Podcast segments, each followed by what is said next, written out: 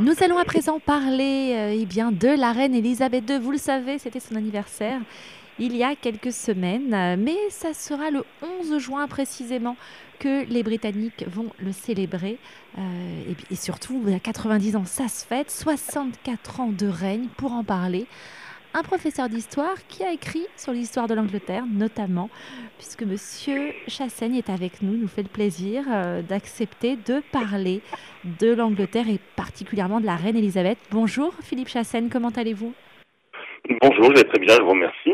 Merci d'avoir accepté de, parler avec nous euh, de celle que les Britanniques euh, affectionnent particulièrement. Mais elle n'est pas seulement la chef du Royaume-Uni, mais également de 15 autres pays du Commonwealth. 64 ans de règne. Euh, c'est une personne chère au cœur des Anglais. Vous allez nous en parler. Et, vous, êtes un spécialiste de la Grande-Bretagne. Tout à fait, oui. J'ai écrit plusieurs ouvrages sur l'histoire de la Grande-Bretagne, l'histoire générale, les aspects plus précis. Notamment en 2001, j'avais publié un ouvrage intitulé Buckingham Palace fin de siècle, la monarchie britannique à l'épreuve, où j'étudiais les euh, rapports entre euh, la princesse Diana et la, euh, reine Elisabeth II, et puis généralement ce qu'on les Britanniques ont appelé le Diana Impact. Alors en effet, j'allais vous poser cette question, puisque si aujourd'hui la reine Elisabeth II est très très populaire dans le cœur des Britanniques, il y a eu un moment de désamour après le décès de Lady Di. Son silence a soulevé des interrogations. Oui, c'est vrai que cette, euh, la disparition brutale de la princesse Diana le 31 août 1997 a intervenu dans un contexte qui était déjà chargé euh, pour la monarchie britannique vis-à-vis -vis de ces sujets, parce que c'est toute la décennie 90 qui a été très compliquée.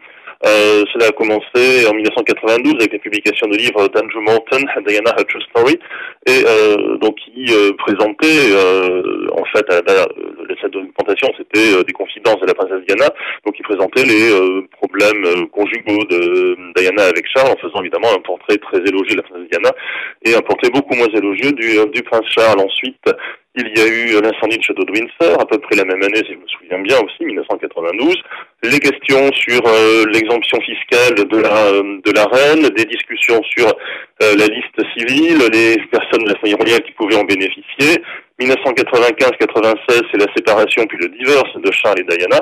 Donc on est vraiment dans une situation qui est très, très, oui, difficile pour la monarchie britannique et avec une population qui est extrêmement sensible à la cause de Diana et qui considère que, ma foi, cette monarchie britannique, elle est poussiéreuse, euh, pleine de toiles d'araignée, comme on dit, euh, une expression anglaise, et euh, donc il faut absolument faire quelque chose. Et le décès de Diana en 97, évidemment, la position de retenue de la famille royale n'est pas comprise par une société qui, au contraire, est habituée à ce que l'on s'épanche en public, et donc c'est le célèbre headline du Sun, montrez-nous qu'il y a un cœur dans la maison de Windsor. Alors, quel a été le revirement de situation? Comment s'est-elle réconciliée avec euh, ces sujets, si je puis dire? Ah La réconciliation, elle s'est faite en plusieurs étapes. Je crois que, en fait, déjà, le, décès, euh, les décès successifs de la princesse Margaret, de la reine-mère en 2002, ont contribué à cette euh, réconciliation parce que bon, la princesse Margaret était appréciée des, des Britanniques avec bon sa vie sentimentale difficile que l'on que l'on connaît.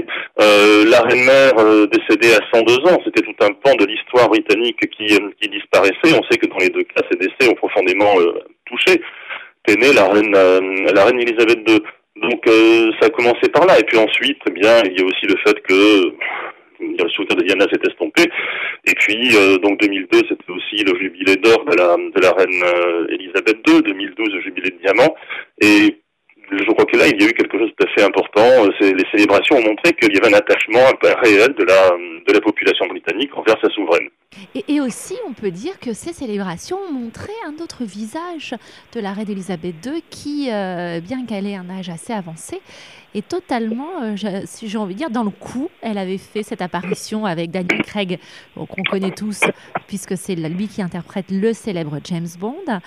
Euh, un, petit, un petit clin d'œil. Récemment, elle s'amusait euh, avec son petit-fils, le prince Harry. Je crois le rouquin, c'est le prince Harry. J'ai honte de, de, de, me tromper entre les deux toujours.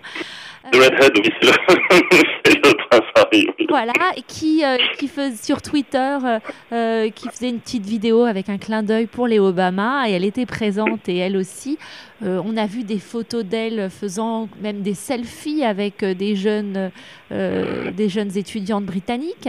Elle, elle, est, elle est vraiment incroyable à 90 ans, justement. Oui, je crois qu'il y a deux choses là. Il y a d'une part euh, le travail des euh, conseillers de la de la reine, donc euh, voilà un travail de communication. Mais certain que depuis 1999-2000, il y a un gros effort justement pour moderniser l'image de la monarchie. Bon, maintenant la monarchie est présente sur les réseaux sociaux. Il y a un très bon le site la, de, la Maison royale est extrêmement bien fait sur Internet. Et euh, donc il y a tout le travail des euh, conseillers en communication, mais je pense aussi que euh, Elisabeth II, bah, justement, euh, veut se tenir effectivement au courant. En 1997, un des reproches qui lui est, donc mon des reproches qui lui était fait, d'après les sondages d'opinion, c'était que la reine paraissait out of touch, donc hors de contact et réalité hors du coup. Je, je, pense que c'est une personne intelligente, c'est quelque chose qui l'a beaucoup marqué et fait réfléchir. Et donc, elle a contribuer euh, à oui, moderniser son image. Bon, il faut quand même avoir quand même un certain sens de l'humour, justement, donc euh, participer à cette euh, mise en scène avec Daniel Craig pour l'ouverture des Jeux Olympiques de, Londres en, en 2014. Alors quand on dit qu'elle ne, qu'elle qu'elle ne se tient pas informée, ça c'est quand même, les, les Britanniques euh, le savent, elle est toutes les semaines, elle reçoit son Premier ministre, euh, c'est lors d'un déjeuner je crois, qui lui fait euh, voilà, un rapport chaque semaine, ils se rencontrent. Euh, elle est très concernée, toujours très active. On beaucoup, oui, tout à fait, mais quand les Britanniques.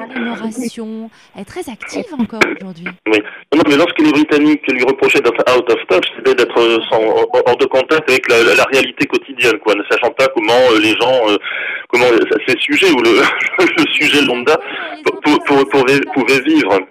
Hmm? Les, par rapport aux impôts, ça, ça a été un point assez tendu.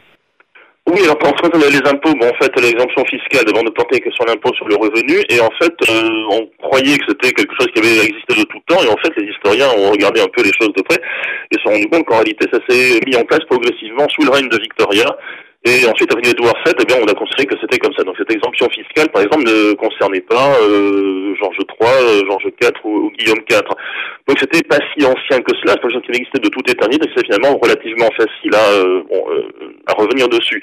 Mais autrement, vous avez tout à fait raison. La reine, pour les affaires d'État, les affaires du Commonwealth, elle est extrêmement bien informée parce que non seulement elle reçoit son premier toutes les semaines, mais elle reçoit tous les, tous les, tous les matins les dispatch boxes avec tous les documents diplomatiques venant de tous les services ministériels. Donc, elle très bien ce qui se passe dans son pays.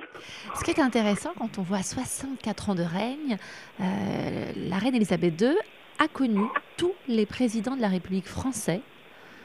Euh, oui, puisque enfin de, la quatrième et de la cinquième, oui. Oui, elle, les a tous connus. Lorsqu'elle est montée sur le trône, c'était Vincent Auriol. voilà, je crois que son préféré, elle avait une admiration euh, incroyable pour le général de Gaulle.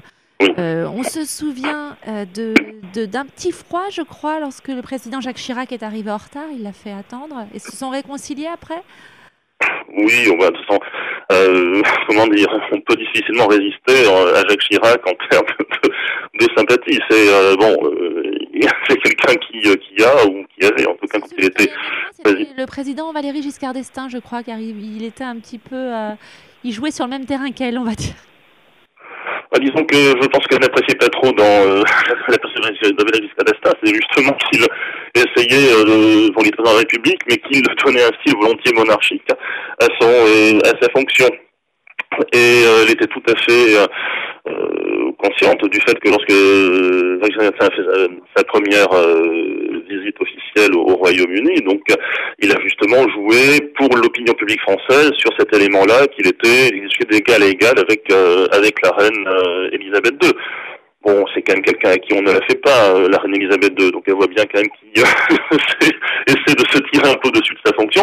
Je ne veux pas dévaloriser la fonction de la République française, mais enfin bon, euh, elle est quand même euh, reine, non seulement du Royaume-Uni, mais vous l'avez rappelé, de 15 autres États du Commonwealth.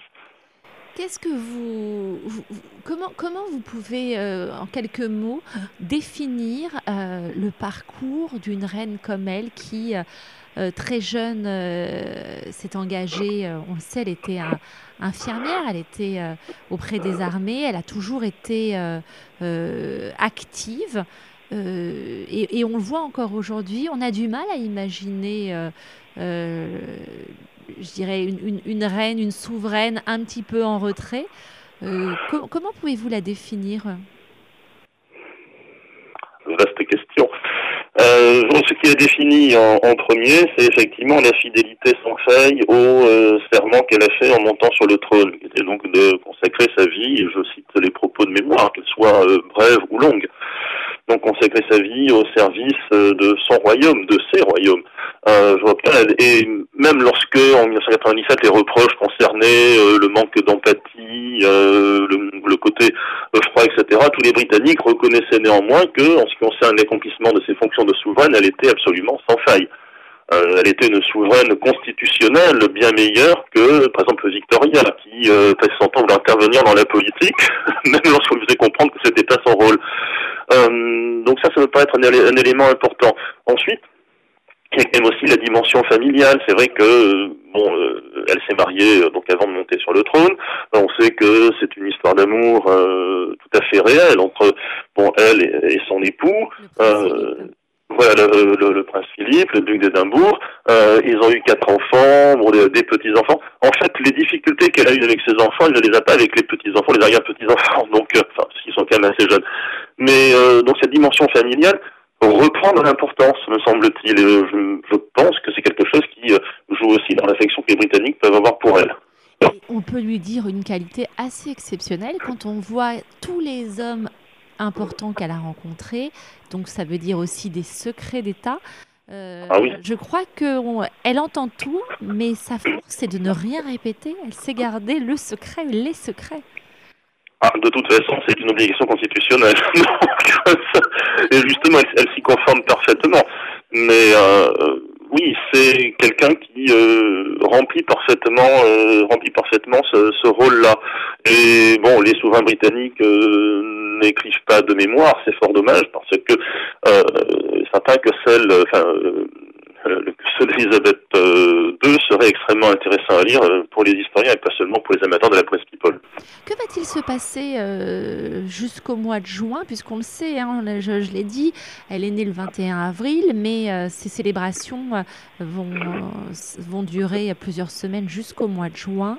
Est-ce que vous pouvez, vous savez un petit peu, à, peu près ce qui va se passer, les événements importants jusqu'au moment où elle va officiellement, les Anglais, les Britanniques vont célébrer son anniversaire mais il va y avoir un ensemble de cérémonies officielles et puis euh, bon, il y a également des commémorations, enfin pas des commémorations, pardon, des célébrations.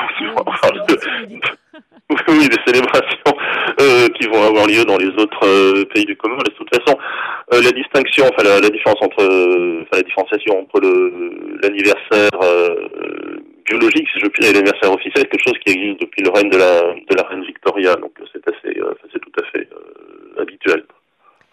Est-ce que euh, on peut même dire qu'elle a voyagé On sait que le, pape euh, voyage beaucoup, mais je crois qu'elle elle a même battu les records de tour du monde et de, et, de, et de voyage. Euh, à, à, 90 ans, elle continue de monter à cheval? Oui, pardon. Les, euh, pour ce qui est des voyages, vous évoquiez le pape. En fait, le premier pape a beaucoup voyagé. Euh, ça a été Paul VI, donc euh, dans les années 60 et 70.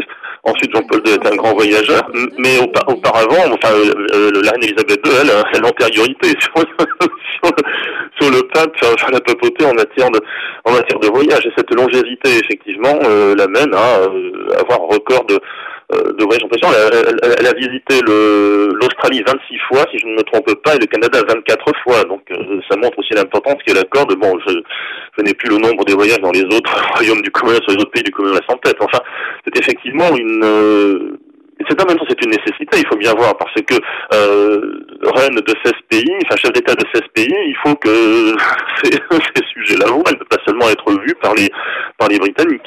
Qu'est-ce que vous avez pensé pour finir euh, de ce cliché, justement, avec ces quatre générations réunies sur cette même photo qui avait fait la couverture du, journal britannique euh, The Times avec euh, eh bien, donc, les quatre générations en photo Qu'est-ce que ça évoque pour vous?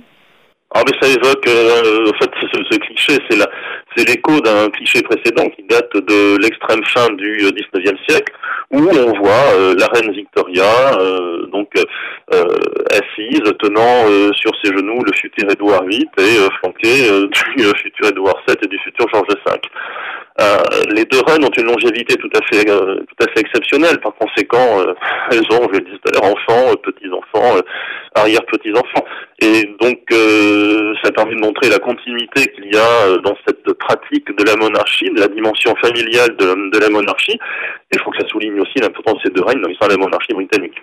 En tout cas, digne d'une rockstar, euh, lors de, des soirées euh, euh, d'anniversaire, 25 000 billets, eh bien, ils sont partis en moins de 3 heures. Je crois que même les Rolling Stones ou les Beatles n'ont pas fait ça. Merci beaucoup Philippe Chassène d'avoir été d'être avec nous pour parler d'Elisabeth II celle qui euh, eh bien, euh, nous surprend toujours. Et euh, comme vous l'avez dit, pas que les Britanniques, les Français et, et, beaucoup de gens dans le monde, puisque... elle, les Américains aussi, d'ailleurs. Elle, est proche de la famille Obama, hein. elle les a reçus récemment, et, d'ailleurs, elle a célébré son anniversaire avec eux. Tout à fait. Et avant de se quitter, les relations, vous êtes au courant un petit peu des, rapports avec le président François Hollande? Ça vous savez si elle l'apprécie euh, plus que euh, le président Sarkozy. On sait qu'elle avait eu un petit coup de cœur, je crois, pour euh, Carla Bruni, qui lui avait fait une jolie révérence quand elle l'a rencontrée. Vous êtes, est-ce qu'on arrive à savoir les rapports qu'elle a avec certains présidents plus que d'autres, non, elle est assez discrète là-dessus aussi. Donc, en tout cas, ce qui est certain, c'est qu'il n'y a pas de, entre guillemets, première dame française qui va faire la référence devant elle le mandat de François Hollande. Non, pour l'instant, non. Il reste un an encore, hein, on va voir, on ne sait jamais. Il peut encore nous surprendre.